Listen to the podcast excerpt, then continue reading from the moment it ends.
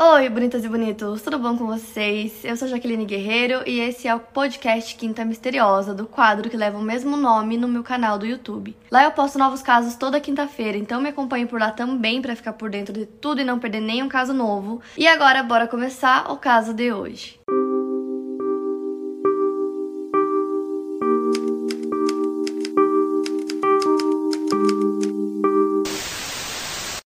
De hoje eu decidi fazer o caso da Ian Downs, que é um caso que eu conheço há muito tempo. E eu não sei, é um caso que me deixa muito incomodada, então acho que por isso que eu adiei tanto contar para vocês esse caso, mas volta e meia ele aparece para mim, então eu decidi que era a hora de contar para vocês. Então a Elizabeth Diane Frederickson nasceu no dia 7 de agosto de 1955 em Phoenix, Arizona, nos Estados Unidos, filha de Wesley e Willa Dane Frederickson. Segundo a própria Diane, aos 12 anos de idade ela foi abusada pelo pai, e quando adolescente ela se rebelou contra a educação batista conservadora dos seus pais, então ela começou a usar o seu nome do meio Diane e parou de usar o Elizabeth. Dois anos depois, aos 14 anos, contra a vontade de seus pais, ela começou um relacionamento com Steven Downs, de 16 anos, que morava perto da casa dela e que também estudava na mesma escola, que era Moon Valley High School. E após o colegial, Steven ingressou na Marinha e a Diane frequentou o Colégio Bíblico Batista da Costa do Pacífico. Então, depois de um ano, ela foi expulsa por promiscuidade e voltou a morar com seus pais. E mesmo Stephen estando longe, eles continuaram continuaram com o relacionamento deles, mesmo à distância. E aí, em novembro de 1973, o Steven voltou da Marinha. E no mesmo mês, no dia 13, a Diana fugiu de casa e os dois se casaram. E o casamento dos dois, o relacionamento deles sempre foi muito difícil, principalmente depois que eles casaram, porque eles viviam brigando, brigavam por qualquer coisa, brigavam por dinheiro. O Steven brigava com ela muito também, porque ele suspeitava que ela estava traindo ele, então eles brigavam o tempo todo. Então, toda vez que eles tinham uma briga muito grande, a Diane saía de casa casa, voltava para casa dos pais, mas eles sempre acabavam voltando, então isso acontecia sempre. E no ano seguinte, 1974, mesmo com os problemas em casa, as brigas, a Diane teve o primeiro filho, que foi a Christy. E a Diane não conversou com o Steven em nenhum momento sobre isso, ela simplesmente tomou essa decisão, então é, eles nunca conversaram e decidiram que era hora de ter um filho, ela decidiu, então quando ele viu, né, ela já tava grávida, então ela parou de usar é, contraceptivos engravidou. E um ano depois veio a segunda filha, que foi a Cheryl, e ela também não comentou com o Steven que queria ter o segundo filho. E aí ele disse que toda vez que ela ficava muito triste ou muito deprimida com alguma coisa, ela engravidava. E ela era a única mulher que ele conhecia que engravidava para se sentir mais feliz, mais animada. Porém, quando os filhos nasciam, é, apesar dela gostar muito de ficar grávida, ela não gostava muito de criar os filhos. Então ela tratava eles meio mal, assim, ela era muito ruim. Ele mesmo dizia que ela tratava é, os filhos como lixo, então ele decidiu que não queria mais ter filhos com ela e fez uma vasectomia. Então, a essa altura, eles tinham duas filhas, que era a Christiane, que nasceu em 1974, a Sherilyn, em 76. E depois que ele fez a vasectomia, ela engravidou, mas ela interrompeu a gravidez. E em 1978, eles se mudaram para Mesa, no Arizona. E lá, a Diana se envolveu com vários homens, colegas de trabalho, e engravidou mais uma vez. Só que dessa vez ela decidiu não interromper a gravidez, decidiu que ia ter essa criança, que nasceu em dezembro de 1979. E ela deu o nome de Stephen Daniel. Eles chamavam Stephen de Danny e ele sabia que ele não era o pai, porque ele havia feito a vasectomia, mas ele acabou aceitando mesmo assim. Só que aí, um ano depois disso, ele não quis mais ficar com ela, eles se divorciaram. E depois do divórcio, a Diane continuou se envolvendo com vários homens, então ela começava a se envolver com um homem diferente, ia morar com ele, aí terminava, ia com outro, e foi assim com vários. E durante todo esse tempo, ela sempre tentava voltar com o Steven, que não queria. E no meio de tudo isso, ela precisava de dinheiro para sustentar os filhos, então ela decidiu é, que ela queria ser mãe do aluguel. Porém, tem que fazer alguns exames psiquiátricos para poder ser mãe do aluguel e ela falhou nos dois exames. E ela achava super engraçado que ela havia falhado no exame, então ela sempre contava para todo mundo como se fosse piada. Em 1981, ela finalmente conseguiu um emprego em tempo integral. Então ela começou a trabalhar numa transportadora postal. E enquanto ela estava no trabalho, ela costumava deixar as crianças com vários membros da família, com parentes, com vizinhos. Mas alguns vizinhos começaram a mostrar um pouco de preocupação com o bem-estar das crianças quando estavam com a mãe. Eles diziam que as crianças frequentemente estavam com fome, viviam implorando por comida. Quando estava inverno, eles não tinham casacos ou sapatos adequados para essa época do ano. E eles contaram também que quando a Diane não conseguia achar alguém para ficar com as crianças, ela deixava a mais velha cuidando dos outros, então ela era muito novinha ainda, não conseguia cuidar dos irmãos e ela deixava mesmo assim. E a mais velha era Cheryl e ela já tinha comentado com alguns vizinhos que ela tinha muito medo da mãe. E mesmo com um emprego fixo, ela ainda tava com aquela ideia que ela queria muito ser mãe do aluguel, então ela tentou de novo dessa vez ela passou. Então ela entrou nesse programa de barriga de aluguel, onde ela ganhava 10 mil dólares para ser barriga de aluguel de uma outra família que iria adotar a criança, que nasceu no dia 8 de maio de 1982 e ela deu o nome de Jennifer, mesmo sabendo que ela ia ter que entregar a criança e os pais com certeza dariam outro nome, ela decidiu dar esse nome pro bebê. Foi mais ou menos nessa época também que a Diana acabou se apaixonando por um colega de trabalho chamado Robert Nickelbaker, eu não sei se é assim que se pronuncia, e os amigos costumavam chamar ele de Nick. E agora entrando no momento em que aconteceu esse caso, no dia 19 de maio de 1983, às 10h48 da noite, um carro esportivo vermelho da Nissan entrou no hospital Mackenzie Willamette, em Springfield, Oregon, e uma mulher saiu correndo do lado do motorista gritando por socorro, dizendo que alguém havia matado seus filhos. Essa mulher era Diane, ela estava com 27 anos, e dentro do carro estavam seus três filhos, duas meninas e um menino cobertos de sangue. Eles foram baleados várias vezes e a Cheryl, que estava com 7 anos, não resistiu. As outras duas crianças ainda estavam vivas, mas em um estado bem grave. A Christy, de 8 anos, sofreu um derrame por imensa perda de sangue e o Danny, de 3 anos, ficou paralisado por uma bala na espinha. Já a Diane estava com um pequeno ferimento de bala no antebraço esquerdo e apesar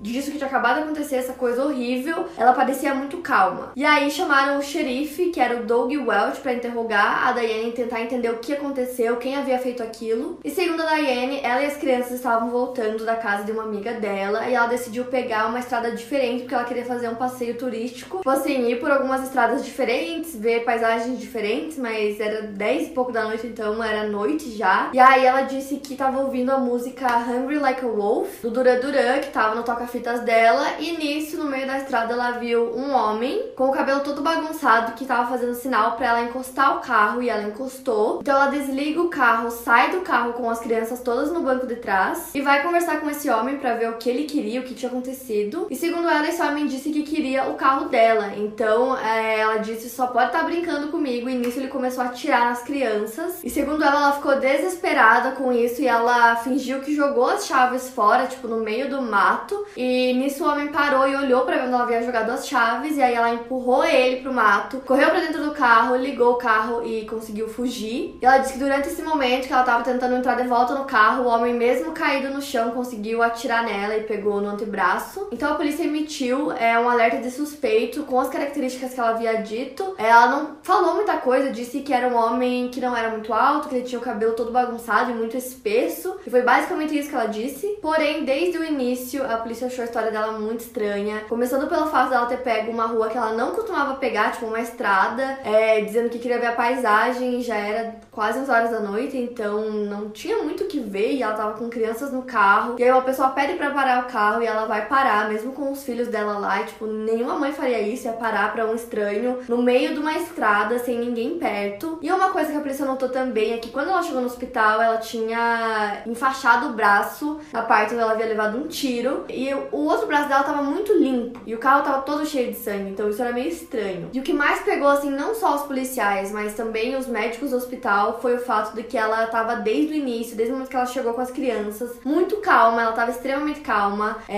um dos filhos já estava morto quando ela chegou e ela não parecia muito triste ou preocupada com isso, e ela também não parecia preocupada com os outros dois filhos que sobreviveram, mas que estavam gravemente feridos. Ela tava extremamente calma, falando assim tranquilamente, e não é é o que ninguém esperava, nem os médicos, nem os policiais, que a mãe estivesse se comportando assim. Outra coisa também que foi bem esquisita é que logo que ela chegou no hospital, ela foi direto ligar pro Nick, que era esse colega de trabalho que ela tava apaixonada. Então ela não tava nem aí pros filhos, ela foi direto ligar para ele, mesmo com a polícia lá. Então, tipo assim, sabe, nada fazia sentido do que ela falava, o jeito como ela agia. E ela ficava fazendo uns comentários muito nada a ver, tipo, nossa, isso estragou as minhas férias, ou nossa, meu carro novo tá todo sujo. Tipo assim, completamente fora da realidade. E quando ela tava sendo interrogada e perguntaram é, o porquê que ela saiu do carro, por que ela foi falar com esse cara, e ela disse assim: quando ele pediu as chaves do carro, ela achou que ele só poderia estar brincando, porque quem faz isso na vida real, ela disse que ninguém faz. Então, entre aspas, ela falou: eu só ficava pensando, Deus faz o que é melhor. Se as crianças têm que morrer, então deixe que morram, mas não deixem que sofram. E aí, quatro dias depois, a polícia chamou a Diane para que ela pudesse reencenar tudo o que aconteceu naquela noite. Eles estavam filmando com câmeras enquanto isso ela arrumava o cabelo, arrumava maquiagem no espelho do carro. Então ela ficava sorrindo pra câmera, ela tava encenando com um homem que tava fazendo o papel do. desse cara que atacou ela. E aí, na hora que ela empurra ele, ela ri. Tipo assim, ela tava se divertindo fazendo aquilo. É muito esquisito, muito bizarro. Ela até falou assim: Nossa, doeu meu braço, doeu quase o mesmo tanto que doeu no dia. E aí, mais ou menos um mês depois que aconteceu é, esse incidente, ela começou a dar entrevistas pra mídia. Ela sempre aparecia super bem arrumada, maquiada. E nessas entrevistas ela sempre falava a mesma coisa, que tudo havia sido muito difícil para ela, que era uma situação muito horrível que ela tava passando. E ela sempre falava muito sobre ela, não falava sobre os filhos é, em quase nenhum momento. Além disso, ela nunca chorou em nenhum momento, nem no hospital, nem no interrogatório, nem em entrevistas. E também teve uma vez que um repórter perguntou se ela se considerava sortuda por ter sofrido apenas um ferimento bem pequeno perto dos filhos dela. E ela retrucou que os sortudos eram os filhos dela, porque ela mesma não conseguia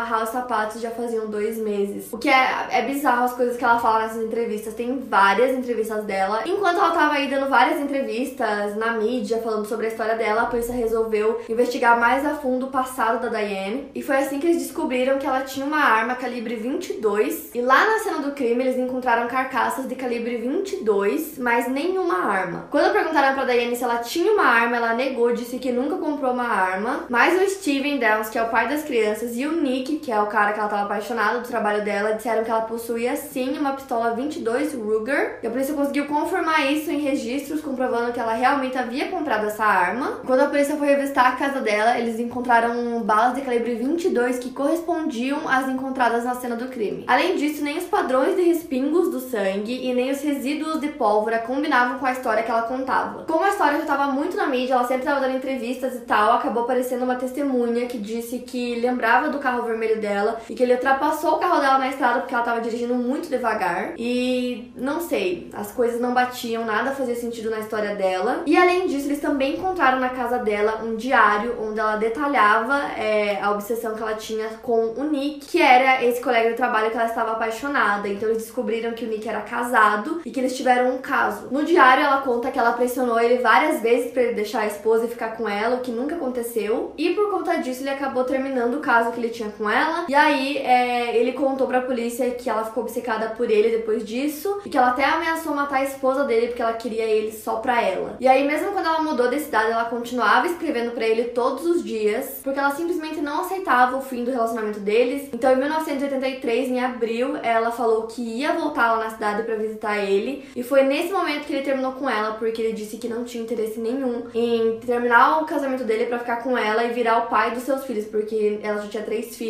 Então agora toda a história que ela contava pra polícia parecia muito estranha, as coisas não batiam e agora eles conseguiram achar um motivo. Porque ela queria muito voltar com o Nick, queria ficar com ele e ele não queria filhos. Então fazia sentido porque que ela não tava nem aí pros filhos dela. Ou seja, a polícia começou a acreditar que na verdade é a Diane que planejou tudo aquilo porque ela queria ficar com o Nick. Então a única forma que ela deve ter encontrado para conseguir ficar com ele seria se livrar dos filhos. Então além desse caso com o Nick que a polícia descobriu e também essas entrevistas bizarras que ela dava, é, a simpatia que o público tinha com ela virou raiva e eles começaram a fazer muita pressão para que ela fosse presa. Porém, os promotores sabiam que eles precisavam de alguma coisa mais concreta para conseguir colocar ela na cadeia. Mas tinha apenas uma pessoa que estava na cena do crime naquele dia que poderia depor, que era a Christie. A Christie sofreu um derrame, ela teve grande dificuldade para falar, ela conseguia se comunicar de outras maneiras. As enfermeiras do hospital contavam que toda vez que a Diane chegava para visitar ela, os sinais vitais da Christie disparavam como se ela tivesse com medo. A certa altura, a Diane disse para desligar os aparelhos da filha dela, dizendo que sabia que a Christie estava com morte cerebral, sendo que ela não estava. Então o médico se recusou a fazer isso e tirar a vida da Christie. Então depois de passar por uma fisioterapia intensiva, ela finalmente conseguiu dizer quem a matou. Então a polícia prendeu a Diane no dia 28 de fevereiro de 1984 com uma acusação de assassinato e duas acusações de tentativa de assassinato. O julgamento dela começou em maio. E aí aconteceu uma coisa que ninguém esperava, que é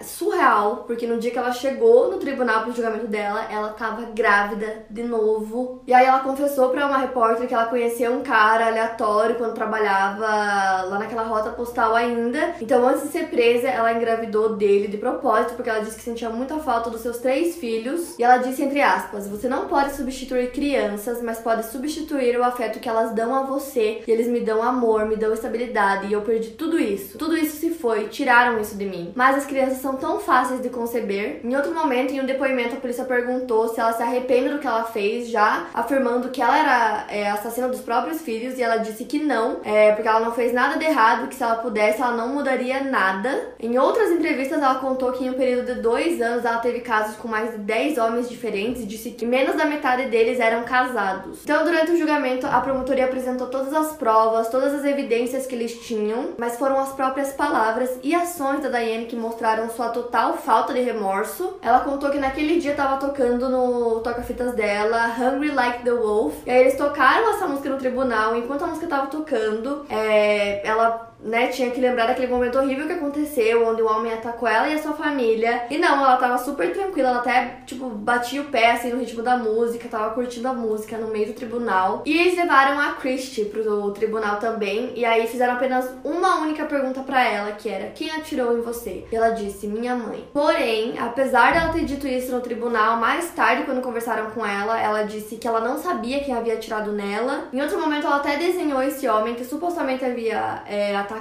a mãe dela naquele dia. Porém, mais tarde, quando conversaram com ela, ela já estava um pouco mais velha, ela disse que a verdade é que ela não sabe quem atirou, é, que ela falou aquilo no tribunal porque era o que eles queriam que ela falasse. Então, no fim das contas, ela não sabe, ela não lembra exatamente o que aconteceu, não consegue dizer quem realmente atirou naquele dia. Em junho, a Daiane foi considerada culpada de todas as três acusações e condenada à prisão perpétua a mais 50 anos no Centro Convencional das Mulheres de Oregon. Entre o seu veredito e a sentença, ela deu à luz a uma garota que ela chamou de Amy Elizabeth. O bebê foi levado pelo Estado e entregue aos pais adotivos. Enquanto ela estava na prisão, psiquiatras a diagnosticaram com um transtorno de personalidade e os seus direitos como mãe, a Christy e Danny foram rescindidos e eles foram adotados pelo procurador adjunto do condado de Lane chamado Frank Hugh, que havia processado a Diane. Eu tentei encontrar informações sobre os filhos dela hoje, mas é praticamente impossível achar qualquer coisa. Porém, a história da Diane não terminou ainda. No dia 11 de julho de 1987, três anos depois da sua sentença, ela conseguiu escalar a cerca da arame da prisão enquanto os guardas não estavam olhando. Ela usou umas roupas para conseguir se proteger do arame farpado em cima e depois caiu no chão do outro lado. Nisso, um sensor de movimento na cerca acionou o alarme da prisão, mas quando os guardas chegaram, ela já havia desaparecido. E aí ela foi para uma casa que ficava a quatro quarteirões da prisão, onde morava Wayne Safer, que era um psiquiatra e marido de um dos colegas da Diane. Quando ela bateu na porta dele, ela perguntou se ela podia ficar. E o Wayne, que tava de ressaca, disse por que não e acabou deixando ela ficar lá. Depois ele disse que a Diane se apresentou algumas horas depois, não como Diane Downs, mas apenas como uma garota sem roupas. E eles começaram a ter um relacionamento enquanto a Diane se escondia em seu quarto, apenas saindo para ir no banheiro e tomar banho. Ele disse que passou ao todo 10 dias com ela e que nesses 10 dias ele se apaixonou. Enquanto isso, a polícia estava procurando por ela em todos os lugares, eles não tinham noção de onde ela poderia estar. Essa busca foi para 14 estados, então eles achavam que ela podia estar literalmente em qualquer lugar e várias pessoas ficavam ligando para a polícia dando dicas, que haviam visto ela aqui, de repente haviam visto ela em outro lugar. Na real, não estava em nenhum desses lugares, que ela estava lá na casa escondida. Isso já tinha mais ou menos 10 dias que ela havia escapado, e aí quando eles estavam é, investigando entre as coisas que ela deixou na cela, eles encontraram uma pista. Ela tinha um caderno, eles abriram esse caderno e uma folha dava para ver mais ou menos. Sabe quando você aperta muito a caneta e dá para ver na folha de baixo o que você escreveu? Era tipo isso. Eles conseguiram ver que tinha um mapa da prisão e ela apontava uma flecha dizendo você está aqui, para ela, tipo, sei lá, conseguir entender onde ela tava pra onde ela tinha que ir. E além disso, tinha também o endereço do Wayne, que era o local onde ela tava. Então, 10 dias depois da fuga, a polícia foi até a casa do Wayne, encontrou a Diane lá, ela tava usando uma camisa e bermuda, e ela acabou se rendendo pacificamente para a polícia. O Wayne se declarou culpado por dificultar a acusação e por abrigar a Diane na casa dele. Ele foi condenado a 5 anos de liberdade condicional e 6 meses em um centro de restituição. Ele disse que se perguntou um milhão de vezes por que ele não a entregou antes, e a única desculpa que ele poderia dar é que ele estava consumindo heroína na época e por conta disso ele não conseguia pensar claramente, que foi uma coisa que ele acabou fazendo. Ele só percebeu o tamanho daquilo quando eles chegaram lá na casa dele 10 dias depois e prenderam a Diane de volta. Já a Diane recebeu mais 5 anos adicionais na pena dela por conta dessa fuga. Ela foi transferida para Clinton Correctional Facility for Women em New Jersey. E quando perguntaram para ela por que ela resolveu fugir, ela disse que na verdade ela queria vingança, que ela fugiu porque ela queria encontrar o homem que causou tudo isso na vida dela. O que também não faz sentido nenhum, porque afinal de contas ela ficou 10 dias lá na casa, ela não saiu. Então, se ela quisesse vingança, ela teria ido atrás desse homem. E aí,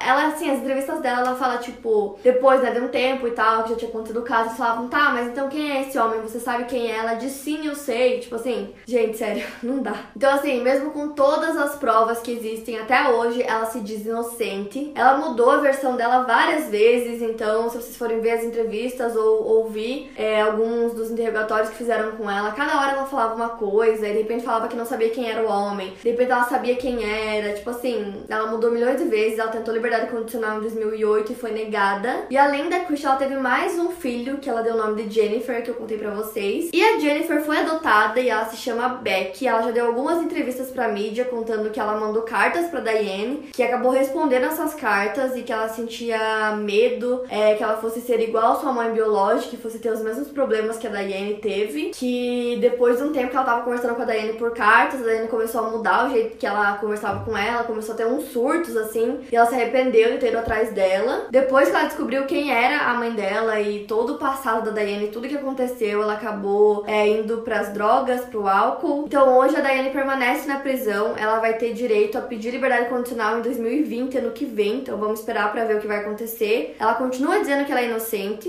A história dela virou tema do livro The Anne Rule chamado Small Sacrifices, que mais tarde foi transformada em uma minissérie de TV. Também tem um filme que foi inspirado na história. Para mais casos, siga meu podcast aqui no Spotify, lembrando que os casos novos saem primeiro lá no meu canal do YouTube toda quinta-feira. Obrigada por ouvir, até o próximo caso.